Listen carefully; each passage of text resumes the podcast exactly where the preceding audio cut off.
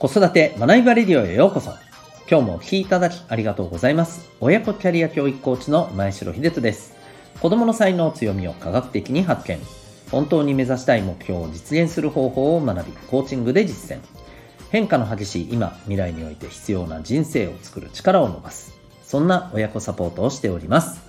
このチャンネルでは共働き子育て世代の方を応援したい。そんな思いで子育てキャリア、コミュニケーションに役立つ情報メッセージを毎日配信しております。今日は第543回でございます。えー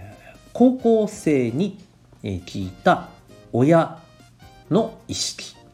そんなテーマでお送りしていきたいと思います。また、えーこの放送では、本と挑戦のヒーロー、希望戦士ダクシオンのヒーローズラボシンを応援しております。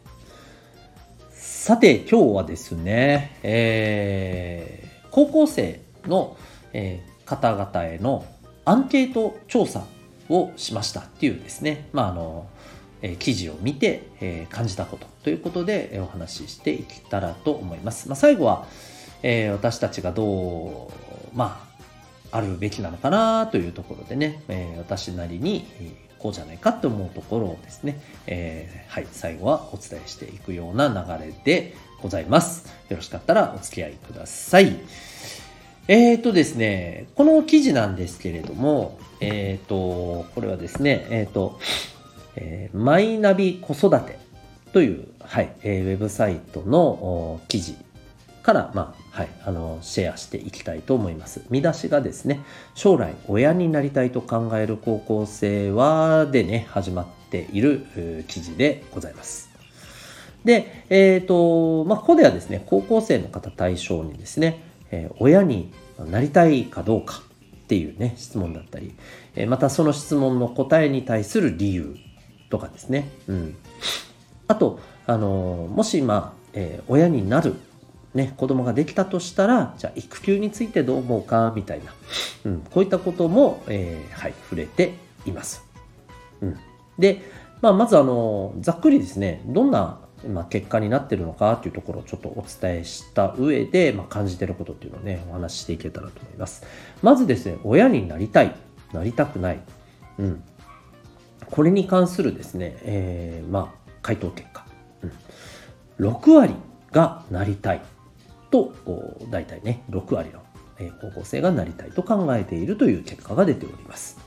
ちなみにですね、これ2021年の調査らしいんですけど、実はその5年前にね、2016年にも調査をされていてですね、この時と比べると、親になりたいという回答は、減少しています。一方で、なりたくないとか、まあ、よくわからないという、そういう答え、回答が、増えていると。い。うところなんですね。うん。で、えー親に、まあ、なりたい、なりたくない、それぞれね、理由がありますと。えーなりたいというふうに、まあ、考える、えー方々の理由として多いのが、えーまあ、子供がいたら楽しそう。楽しそうというね、えー回答ですね。うん。あとは子供が好きとか。うん。と子孫を残したいっていうですね。これ面白いですよね。なんかね、男子の割合がね、特にね、この子孫を残したいっていうね、回答がね、高いんだそうですね。うん。で、えっ、と、逆にですね、えーなりたくないという、えー答えを出した方の理由。はいえーこれまず面倒だと。うん。あと、金銭的に余裕がない。子供が好きではない。というね、えーところでございます。うん。そしてですね、えーじゃあ子供ができた場合の、えー育休はどう考えてるかというところですね。まあ、ここに関してはですね、えーまあ、かなりのね、えー割合、7割強が、まあ、育休を取ると。うん。そして、えっ、と、職場に復帰するというね、まあ、感覚ですね。うん。はい。で、まあ、取らずにっていう答えもね、まあ、2割ぐらいいらっしゃると。まあ、そんな感じですよね。うん。で、えっ、と、この部分をじゃあ見てですね、えーどのように、えーまあ、考えますでしょうかというところなんですね。うん。まず、この親になりたいのが大体6割ぐらい。これ皆さんどう思われましたか？えー、僕はやっぱり正直、まあ、まあまあもちろんね、減ってはいるんだろうなとは思ったんですけど、まあ、思いのほか低いなというのがね、えー、印象です。はい。要するに4割はなりたくないとか、逆に、あ、逆にじゃないね、なりたくないとか、よくわかんないとかいう答えなわけですよ。つまり、まあ、少なくとも親になるというイメージが少なくとも、まあ、ないっていうことですよね。うん。正直なとこ。れってね、やっぱりこう、うん、まあ、子供を育てるっていうのが難しいそんな環境っていうのがねまだまだまあ改善されてない改善されてないというか意識としてはよりそれが強まってるということはまああまりねあの改善どころかむしろうん悪化する方向に行っているというふうに取られて、えー、捉えてもまあ仕方ないのかなという感じはしますよね。うん、でやっぱ理由を見た時に個人的にはこうなりたくないのね理由として。え面倒とか。これ結構僕はええー、って思ったんですよね。あの金銭的に余裕がないはまだわかるんですよ。うん。これってねまあ、もしかしたら本当は子供いたら楽しいとは思うしできればそうしたいけれども、まあ、やっぱり正直経済的に厳しくなるからなということを考えるとうん、二の足を踏んでしまうと、うん。まあ、高校生ぐらいのね、えー、時期になるとやっぱり社会に出るっていうことを意識しますし、えー、そこからねやっぱり現実的にこう考えるっていう視点もね、えー、やっぱ出てきますので。まあそこは僕はまだね理解できなくはないんですよね。今やっぱりね。なかなか、えー、物価も上がっていて。でも一方でね生活費は上がる中で、えー、給料はなかなか上がらないと。生活的にやっぱりねどんどん苦しくなっている状況もあるじゃないですか。まあ、加えてねコロナのこともこう3年間ありましたしね、まあ、だからなかなか難しいなっていうのはあるんですけどうんなんかね面倒って何って感じですよね。で僕もっと言うとこれってじゃあ何？自分も子供なわけじゃないですか。自分自身って面倒くさい存在ってこと、まあ、ちょっと極端かもしれませんけどね。うん。これなんか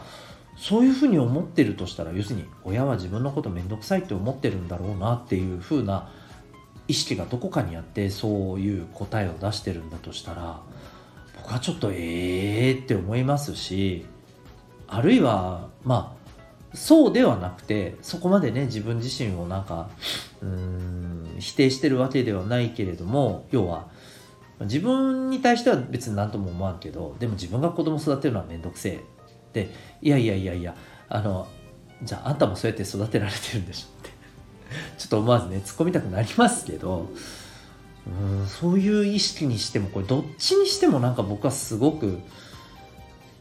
えー、って思うんですよね。でこれってまあ正直なところですよ。えっ、ー、とお家でのこう状況というか空気感というかそれがうんなんか子供で、ね、親をこう面倒くさがらせる存在、うん、まあもちろんねあのそれがゼロだとはもちろんあの言いませんよそれはね、うん、だけれどもこんな風にポンってこういう調査に出て答えとしてね出てくるってことは結構そういう空気感がまあ日常あるっていうことなのじゃないかとかね考えるとなんか僕はすごくねもやもやするというか何とも言えない気分になりますね。うん。そうなんですよ。少なくともそれがねお子さんに伝わってるのかなとかね思っちゃうとねうんまあいろいろ大変なんだろうなっていうのもあるしうんなんかどうにかできないのかなっていう気持ちももちろんありますし、まあ、どうにもできないんだろうなどうしてそうなってるんだろうなとか、まあ、いろんなことをこう考えるとですねうーんなんか本当に何かできることはないんだろうかってねすごく思っちゃいますよね。うん、でまあ育休を取るっていうことに対しては7割あるとこれはねやっぱりやっぱりという結果ですかね正直やっぱ高いですよね。うん、だから私たちよりも、えー、彼らがまああの子育てをする頃に、えー、なったらですねその頃の子育て世代ってやっぱりだいぶね変わるんじゃないかなとは思います、まあ、その頃には、うん、法制度の在り方も、まあ、だいぶ変わるでしょうしね。今はねやっぱりこう法律で認められてきたとはいえなかなか定着が難しいじゃないですか。まあいろんなねうんまあそれまでの文化っていうのもあると思いますし、うん、なんかルールとしては整っているとはいえでも実際にそれをねルール通りなんでやっていいんですよねって言いづらいみたいなね。うん。なんていうのかルール通りだけどさルール通りだけどやるんだみたいな風に 見られるんじゃないかっていうのはね絶対あると思うんですよね。だからこれはねなかなか個人の意識でどうにかできるどうにかしましょうよっていうのはねもしかしたら難しいんじゃないかなと。企業側のね努力っていうのも不可欠ですよねこれはね。うん。まあこれもね少しずつでもね変わっていくんだろうなとは思います。でやっぱり僕が一番思うのはですねこのさっきも言いましたけどなんか面倒だからとかね、うん。まあ、あとあの金銭の次に来てるこう好きではないとかもねそうですよね。いやあんたも子供だでしょ？と子供だったでしょ？と好きではないって何？ってじゃあ自分で自分のことどう思うの？って。やっぱねこの辺すごくねなんかどう思ってるんだろうな？とかねちょっと気になっちゃいますよね。うん。そう思わせちゃってるのもすごくねなんかわーっと思いますしね。うん。じゃあやっぱりね何ができるのかっていうとまあこれは繰り返しになりますけれどもやっぱりですねこれは大人が起点だと思うんですよ。うん、まあもう単純に言っちゃうと大人が人生を充実、え、させられてるかどうか自分自身のですね、まあ、もちろん子育ても含めて、えー、自分の人生をまああの忙しかったりとかそういうのはもちろんありますよ。でもねそういうのも含めてなんかあのね日々充実してるそしてその感覚や後ろ姿横顔を、え、お子さんにね見せられているのか、まあ、あの無理に演出して見せるっていうのはまたちょっと違うと思いますのでもう本当にねナチュラルに自分の、うん、そういう日々を、まあ、充実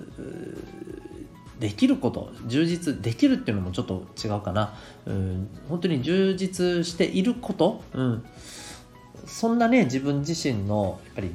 えー、人生構築というか、うん、ライフデザインというか、えー、これがやっぱりね大事なんだろうなというふうに思います。うんまあ、私自身も親子サポートということで、えー、お子さんだけではなくてねその後ろにいる、え、お母さんお父さんのサポートっていうところを大事にしておりますけれどもやっぱりそのね、え、バックにいるお母さんお父さんのサポートもっともっとねなんかできることってないのかなっていうのもねいろいろ、まあ、思った次第でございます。まず、とにかくですね、自分自身が、えー、人生で充実できるものって何なのか、その種は何なのか、うん、今自分にとってそれが、えー、どんな状況なのか、こういったことをですね、ぜひ、まあ、あの皆さんご自身のことですね、お子さんのことももちろん大事なんですけど、えー、ご自身のね、人生っていうところが、どうかなと充実できてるかなということをですね、ぜひやっぱりこう大事にしていただけたらというふうに思います。えー、ということで今日はですね、えー、高校生に聞いた、まあ、親としての意識ということで、えー、お送りいたしました。え、最後にお知らせをさせてください。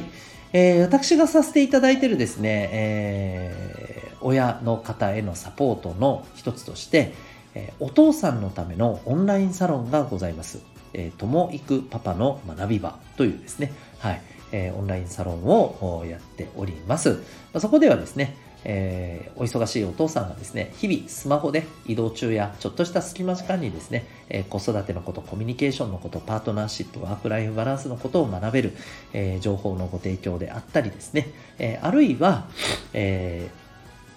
月に1回のですね、懇親会あるいは勉強会、えー、ということもやっております。また、あの、ご希望された方にはですね、個別のですね、セッションも、えー、開催しておりますので、えー、こういったような形でですね、えー、子だったり、あの、全体だったりでですね、え、頑張ってるお父さんが、まあ、楽しく、そしてまあ学びにもつながるような、そんなですね、え、場をご提供できればということでさせていただいております。興味がある方は、ウェブサイトへのリンク貼ってますので、概要欄ご覧になってみてください。それでは、えー、今日も最後までお聴きいただきありがとうございました。また次回の放送でお会いいたしましょう。学びようき一日を